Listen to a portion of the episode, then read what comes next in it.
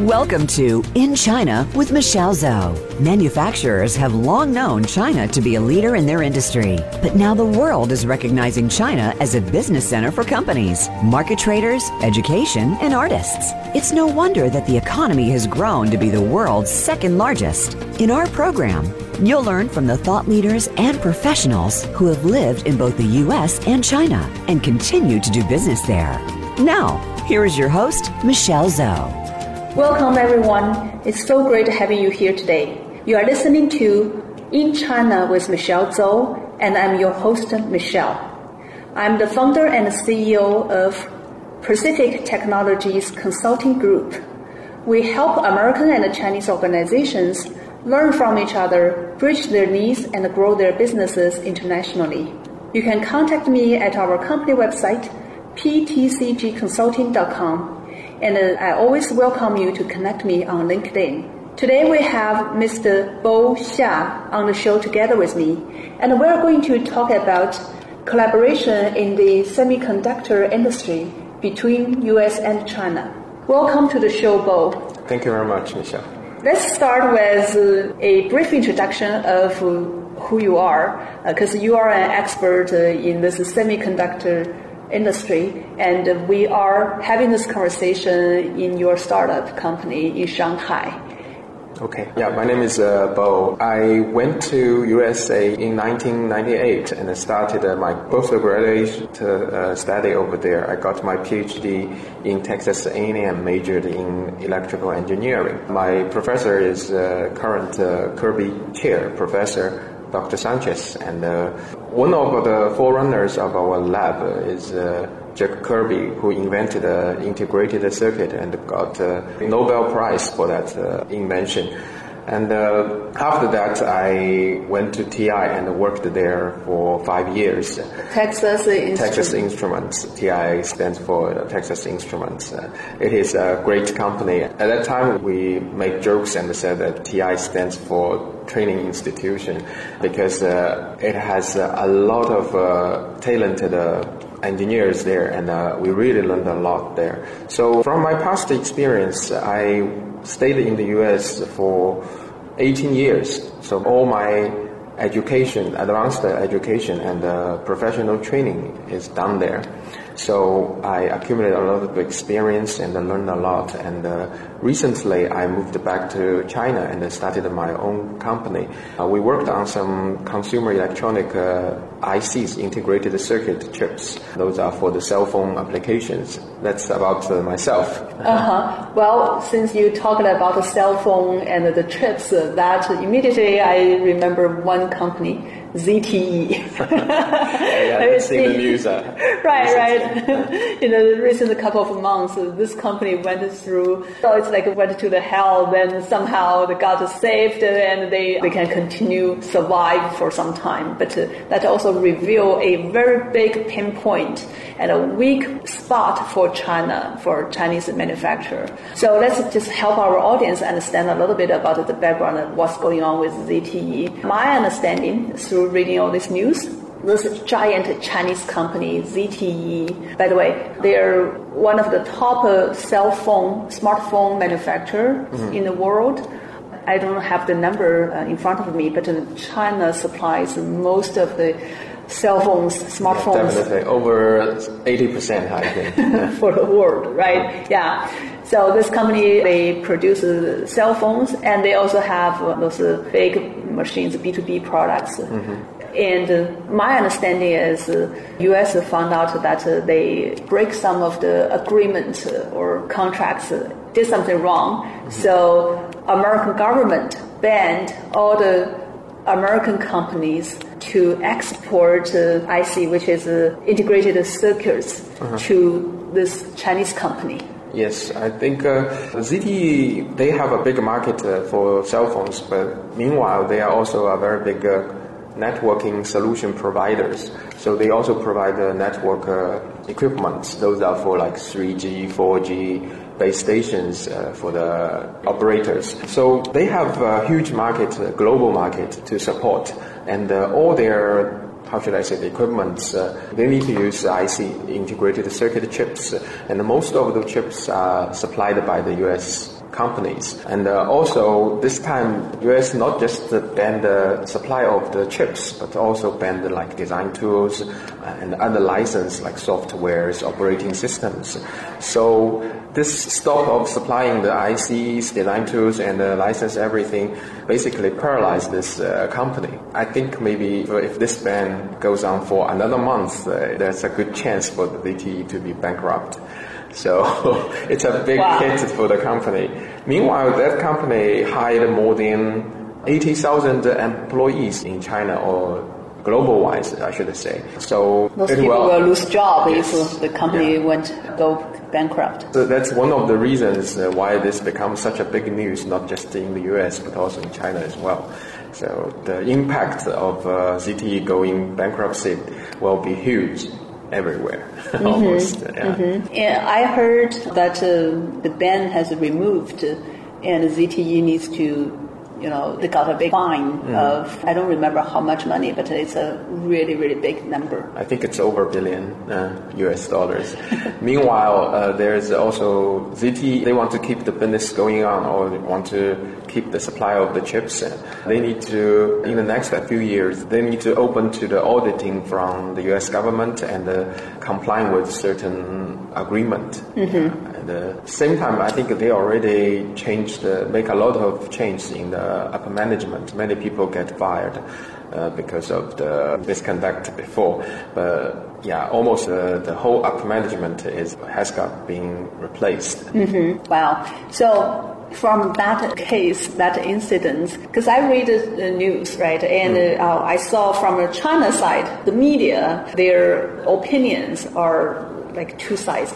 On one side, it's a wake-up call for Chinese companies and for all Chinese but mm in China, the core technology, mm-hmm. China is very behind. Mm-hmm. Even though today, if you go to China, like Shanghai, where you are living, all these big new shining buildings and wide roads, streets, it looks very modern, mm-hmm. but it reveals this weak spot from the core technology side very dependent on U.S. companies, right? Mm-hmm. This is one. On the other side, of course, a lot of Chinese, I heard those opinions of that. Well, it's time that we should really focus and get our technology. You know, we should start. We should really focus on R and catch up on this.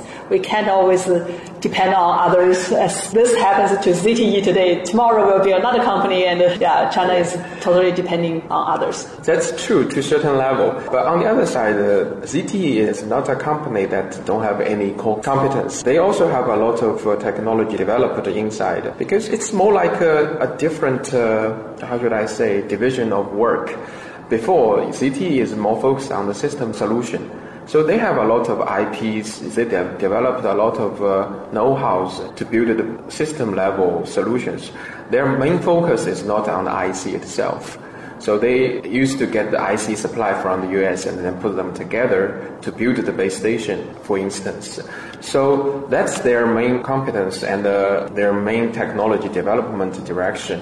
So you cannot say that uh, ZT is uh, totally don't have any their own technology or their own development. But it's true for China as a country or looking to the semiconductor industry itself, China is kind of uh, lag behind and uh, we don't have a lot of good chip solutions uh, on the market. But this is a major development in China as well for the IC industry because a lot of companies and uh, invest a lot. The government has also invested a lot in, in this industry to try to build up uh, technology there. But uh, we started uh, at least 20 or 30 years later than what US does. So it's not that easy for us to build the whole spectrum of chips overnight. It's just impossible. So, but the government uh, and the companies uh, keep on investing to that area. I can see recent years uh, the IC industry in China is really start to catching up, but it will take decades for China to really get all the chip uh, ready and uh, to have a very solid and uh, strong chip industry that can match what US has mm. right now. Mm. I'm an optimistic person. When I hear this, something come to my mind is opportunities, mm-hmm. right? Because China needed and China also found, uh, let's say, pinpoint or weakness the country has from industry standpoint. And then the government starts to put you know efforts in this. And with government's efforts, we can talk a little bit about that because China is so different than U.S. and other countries. Government impact is is very uh, strong in industry. So with the government's investment on that and the policies, all this creating an environment to really focus, develop, grow China's own IC chips industry, semiconductor industry that creates a lot of opportunities for professionals like you mm-hmm. and for other companies. right. Yeah, uh-huh. uh, that's true. So we can see that um, in recent years, uh, a lot of startups uh, comes uh, to into the market uh, in China. A lot of uh, design houses and even like foundries we have a lot of new factories and uh, we have investment into the basic material building and uh, equipment building. So it's a booming for China's semiconductor industry in recent years. We can see that. And now the ZTE event also kind of uh, stimulate this into a new stage, a new level for the government and for the industry to invest more into that uh, research and development. Mm-hmm. So it is true, it is a great opportunity for IC professionals and uh, for IC companies in China. Uh, we got uh, good investment and we also might have even bigger market and the demand for the homemade chips. homemade, yeah, China-made chips. So now, from your own observation and your own experience, because you said you came back two years ago from mm. US, right, mm. to start your own company focusing on designing, making chips. Mm-hmm. And from what you know, what kind of favorite opportunities has been created by the government? I want to dig a little bit into the government influence here. Okay.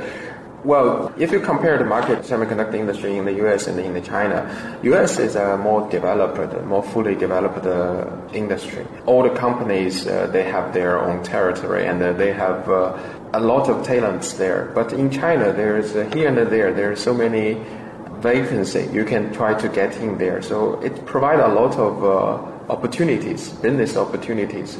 And uh, from the design capability point of view, also the competition in China is, is fierce, but the level of the competition is still different. For all the people coming back from the US, we have the edge in knowledge and in know-how. So that's something we can utilize and uh, get upper hand in the competition. Basically, the biggest difference is uh, US has a very mature industry and uh, from now on, I think there will be less and less opportunities there for new startups, especially. Mm. But in China, the market is still developing. The industry itself is still developing. So it provides the opportunity for newcomers. Mm-hmm. Yeah, mm. and uh, because the existing companies in China is not that strong either, so it also make the competition, maybe I should say, more fair. from that perspective. Uh, mm-hmm. Nobody is dominating the market yet. No, no. Mm-hmm. mm-hmm. Mm. So yeah, provide a more opportunity. That's all, I, all what I can see. Mm-hmm. And from capital point of view, the investment is also very huge in China because in the U.S., I think uh, for VCs and uh, for PEs, they're stopping investing into semiconductor industry because uh, they treat it more like a traditional, conventional industry already. So they are not very eager to invest in more because they don't see a high return in that sense. But in China, this is still for VC and the PEs or the funds. They still think it's a very good place to invest because there's uh, huge rooms for the companies to develop. If you look into the stock market, you can see the PE ratios for the semiconductor companies in China is way much higher than their peers in the US. At that point of view, you can see why the VCs and the funds are so interested in investing semiconductor industry in China. Mm, higher Return, returns, yeah. yeah. Uh-huh. So, from your own standpoint, because your company is two years now, what kind of investment you got, if it's okay to share? Yeah, we raised the first round of fund and started our company Well, we didn't uh, really raise a lot. We raised around uh, one million US dollars, and then start with that. And uh, as an angel fund, I Angel should fund, say, yeah, uh-huh. uh, yeah. And then we start to work on some peripheral circuits for the cell phones, and uh, we already get our first chip out, and uh, we start to see the revenue come in. So I think uh, for us, uh, we still have uh, some funding left for the first round, the, for the angel round. So I think we're good on the financial point of view. That's great. yeah. yeah. Okay, I think it's time to take a quick break, Mm-hmm. and we'll be back right away. China is now the second largest economy in the world. There are hundreds of opportunities for worldwide business professionals to start looking in China. From business leaders to manufacturers to artists and students, you need to discover these opportunities to grow your business and your career. Listen every week for In China with Michelle Zhou, Thursdays at 4 p.m. Pacific Time and 7 p.m. Eastern Time on the Voice America Business Channel. For business sake, you need to tune in.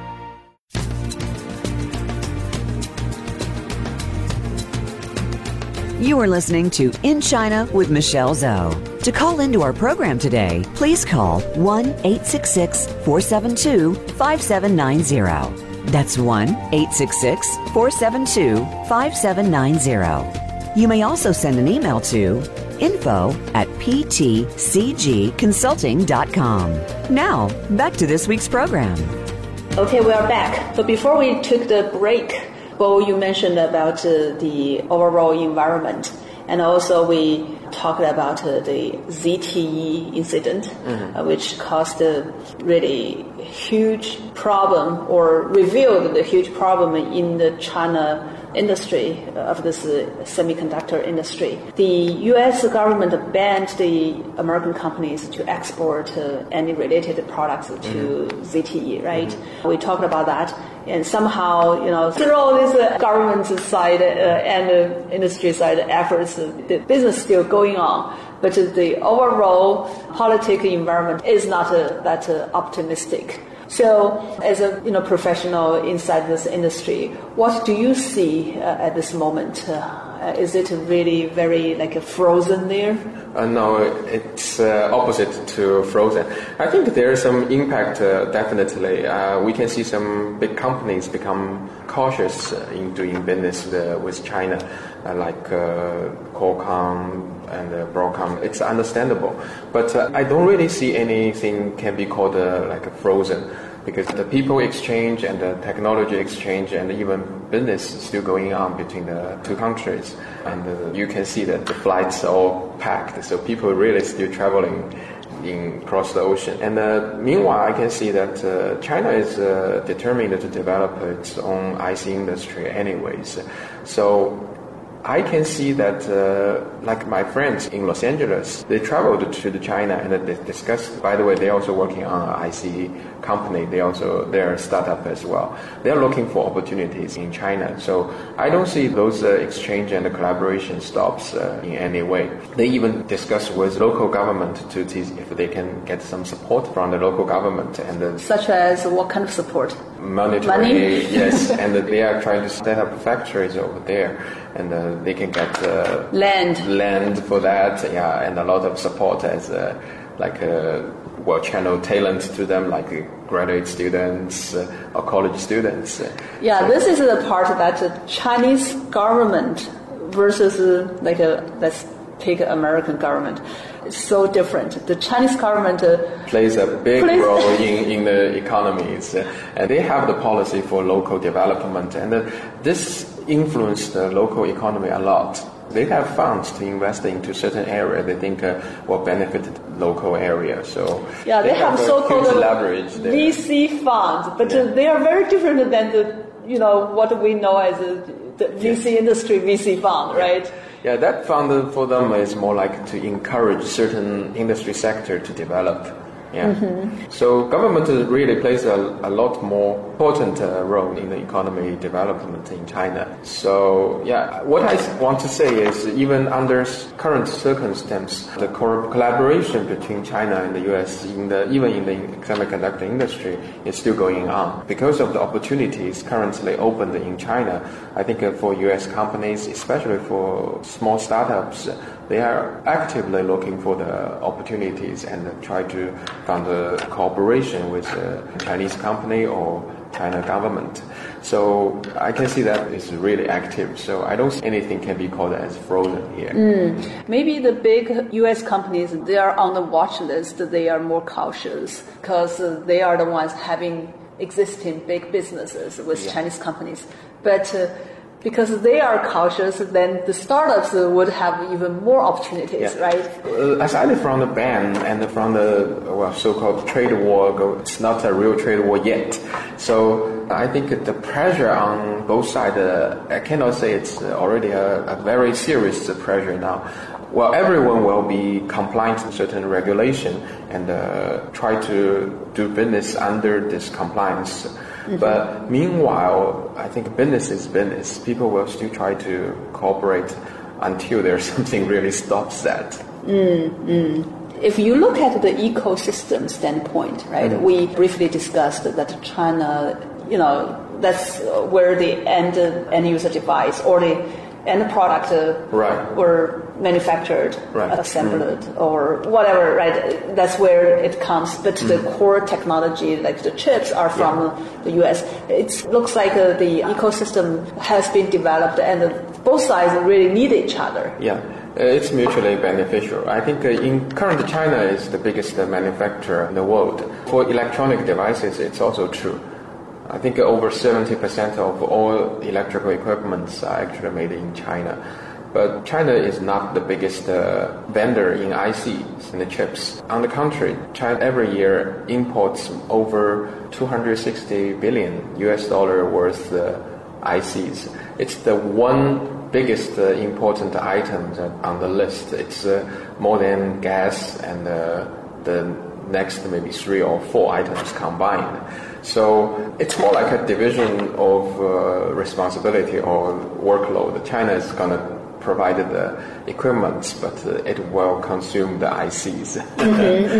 Yeah, so if uh, the, the, the China and the U.S. stop this trade on the IC chips, then it will also impact the U.S. economy and the employment. yeah, I don't think the there's any winners in this it's situation. lose lose situation.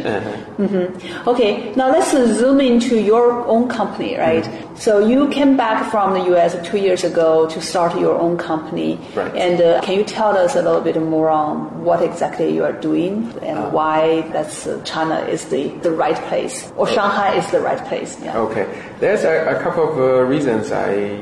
Well, first let me uh, explain a little bit what we are doing. What we did is, uh, as I said, is peripheral circuits for the cell phones, like uh, the driver for the touch panel and the drivers for the motor, the camera motor, basically.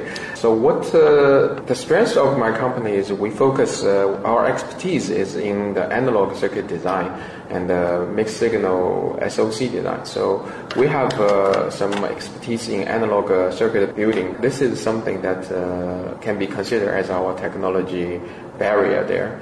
And also we have uh, our own MCU IP, so we can build a small system there. What we have is the chip is not so complicated, but uh, it's not that easy to build either.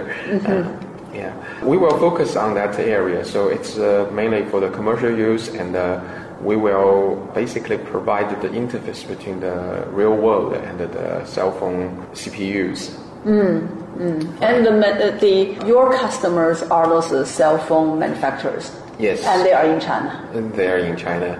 Most of them are actually in China. That's true. Uh-huh. Yeah. The reason we picked Shanghai, is there's two reasons. Uh, One, in China, Shanghai is the hub for the design talents in semiconductor industry. So that's the one of the reason we picked China. And the other reason is uh, Shanghai is my hometown. so, so I picked this place as well. Yeah, my family still live here. So when you started, when you came back, start this company, how many people you had in order to start it, the co-founders? Uh, we have three people as a founding team. One has been working in cell phone industry for over 10 years. So he's uh, very familiar with all the channels and uh, he's now mainly in charge of the sales and the marketing for us.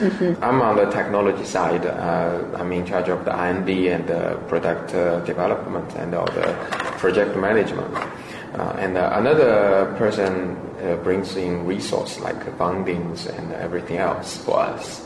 Mm. So we basically, among three of us, we cover the main aspects of a company. Mm. Yeah. It sounded that you guys get the funding pretty easily. The city fund in China. Well, yeah, you can say, yeah, it's easy, but we also worked on that for half year before that to, to secure that funding. So we also did some work. so it's not just an idea. uh, it's not just an idea. Uh, you already had Yeah, we also worked on something, yeah, before, yeah, before we get secured the fund. Yeah. right? Uh, this, how big is the company now? How many people you have now? Uh, we will have 30 R&D engineers uh, by the end of this year. Uh huh. Yeah. And uh, Shanghai is a good place that you can acquire this type of uh, talents. Yes. And if you look uh, at the future, just uh, you know outlook into maybe one or two years, uh, what uh, you expect? Think about your company, the business. Well, I think uh, well we'll grow fast in this uh, few years. Uh, we already start to see our chips uh, going out, and uh, we have a solid roadmap for our next uh, chips, and uh, we will build different uh, product lines. Uh, to diversify our revenue. So basically, in next a couple of years, uh, we will two things will be very major for us. One is to keep on grow the sales and uh, to build a healthy income for the company. The second thing is we're going to build a strong research team to do the circuit development. That's the two major things we're going to do in the next two years. With those two accomplished, I think uh, the company will have a very good growth. Yeah. I heard from many people that uh, B2B sales in China is very different than in the US and in other countries. Right. Yeah. So you guys have somebody an expert in that area doing that. So can you give us a little bit uh, idea on what the B2B sales uh, looks like in China and what are the key things so that they can be successful? Right. Before, I think uh, a few years ago, personal relationship is very important to secure the sales channel. But now it's becoming more and more marketing based. So market based uh, means you really need to have good product to make it sell. So it's now, well, at least in the cell phone industry right now, for us, it's more like uh, the competition is uh, more like what in the US uh, already. So basically, you need to have technology advantage to win the competition. Yeah. So personal relationship uh, only comes in the secondary level. Yeah. So on that side, it's uh, not much different from the, the market outside of China. If you talk about uh, some other market like the operator networks, it's a different story then. You need to have certain permission to really to work in that uh, area. So that's uh, some other barrier aside the technology itself. So for your business, it looks like uh, technology is the core, and then you hire the people that uh, who already have experience and uh, know China very well. Yes. So that's a quick way Yeah. to get some customers in Yeah. a short time. Yeah. Technology, because the culture in China is a little bit different from what is uh, in the US. So if you are talking about uh, the way we do business, the style we do, I think it will be slightly different from what we do business in the US. How you to get in to know people and build up a personal relationship, this will be a little bit different. Yeah, but in general, I think uh, more or less uh, the winning point in the business is becoming almost similar. Yeah, That's the technology uh, itself. So you must have good product as the starting point. Yes. Mm-hmm. Okay, I think it's time to take another quick break. We'll be back soon. Are you interested in expanding your business to China but don't know how to start? Are you wondering how to grow your sales in the China market and win over competition? Meet Michelle Zhou and her team at Pacific Technologies Consulting Group. Our consultants are U.S. China experts and have all lived and worked in both the U.S. and China with many years' experience in market entry strategies, management, and execution. We can help you find the right partners, develop opportunities, and grow your business in China. Please visit ptcgconsulting.com today.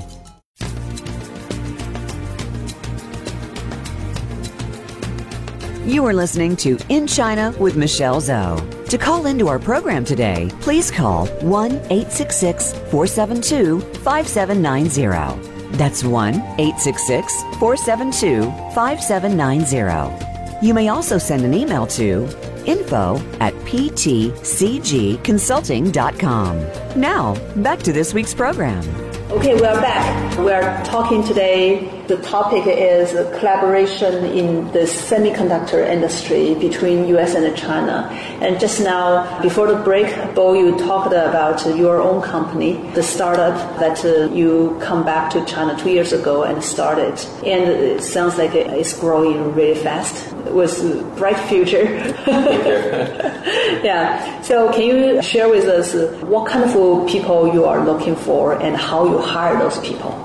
Okay, I think uh, we need two kinds of talents uh, right now. I mean, be based on the team I have already. One is we still need the solid designers we need uh, them to help us to develop more product and uh, uh, to develop our core technologies. On the other side, we also need management people.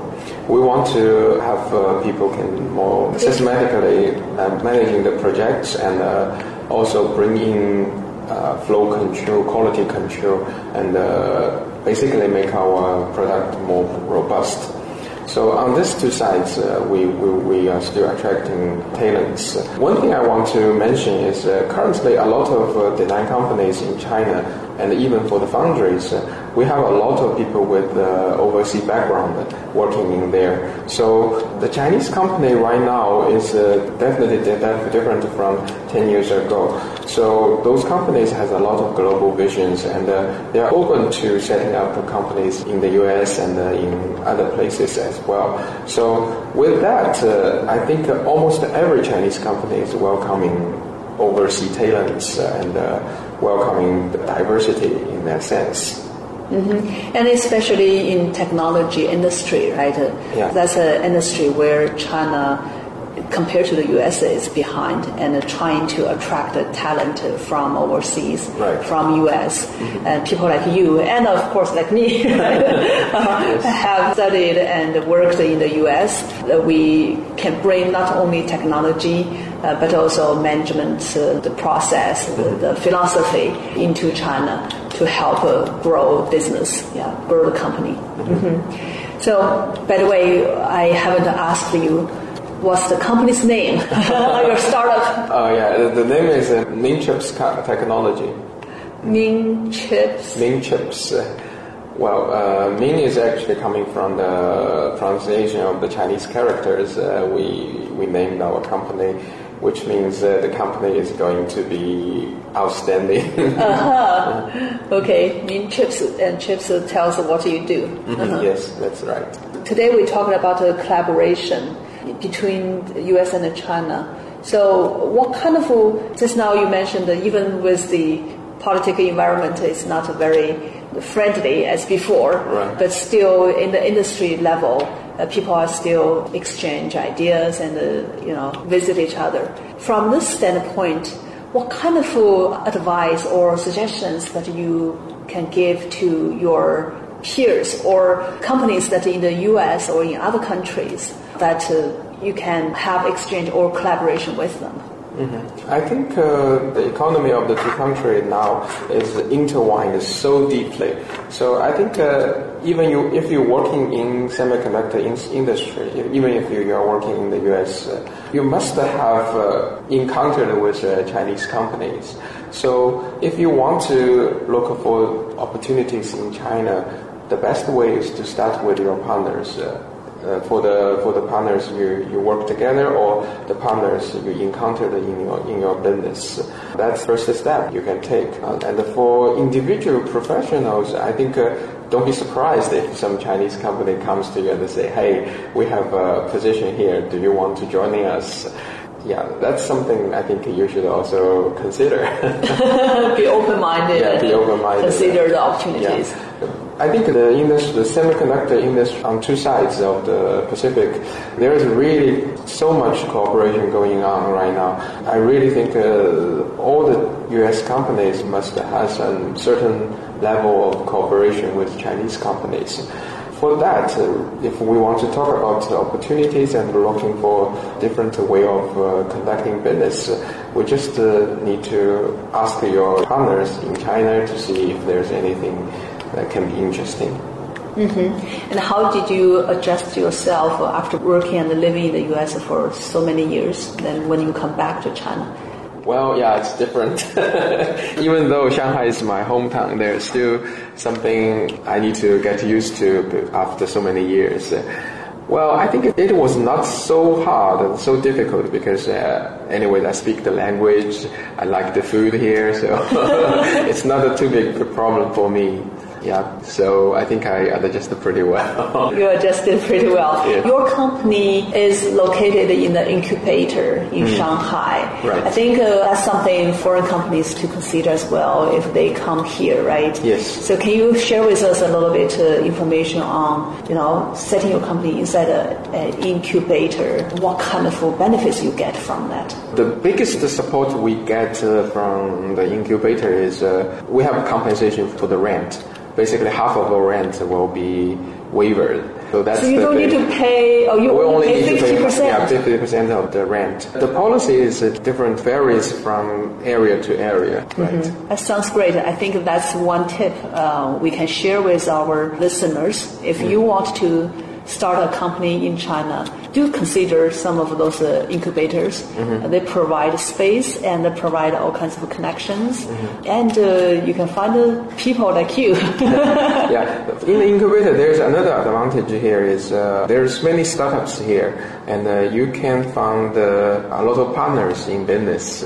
They can be your customer or they can be your vendor. So that's uh, one other advantage there, and uh, I think uh, startups uh, intend to help us uh, uh, help each other more. uh-huh. Yeah, yeah, and you are not lonely. right. All right, I think that's all for today. Thank you so much for your time, Bo. Thank you. I also want to thank our audience. Today we have talked about collaboration in the semiconductor industry between U.S. and China. You can find more about uh, our guest, Bo Xia, from his LinkedIn profile. His name is B.O. Bo. Last name is X-I-A. You are listening to In China with Michelle Zhou. I look forward to talking to you again next week.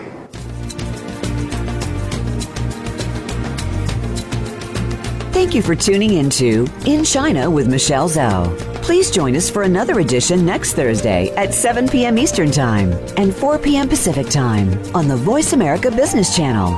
We'll talk again next week.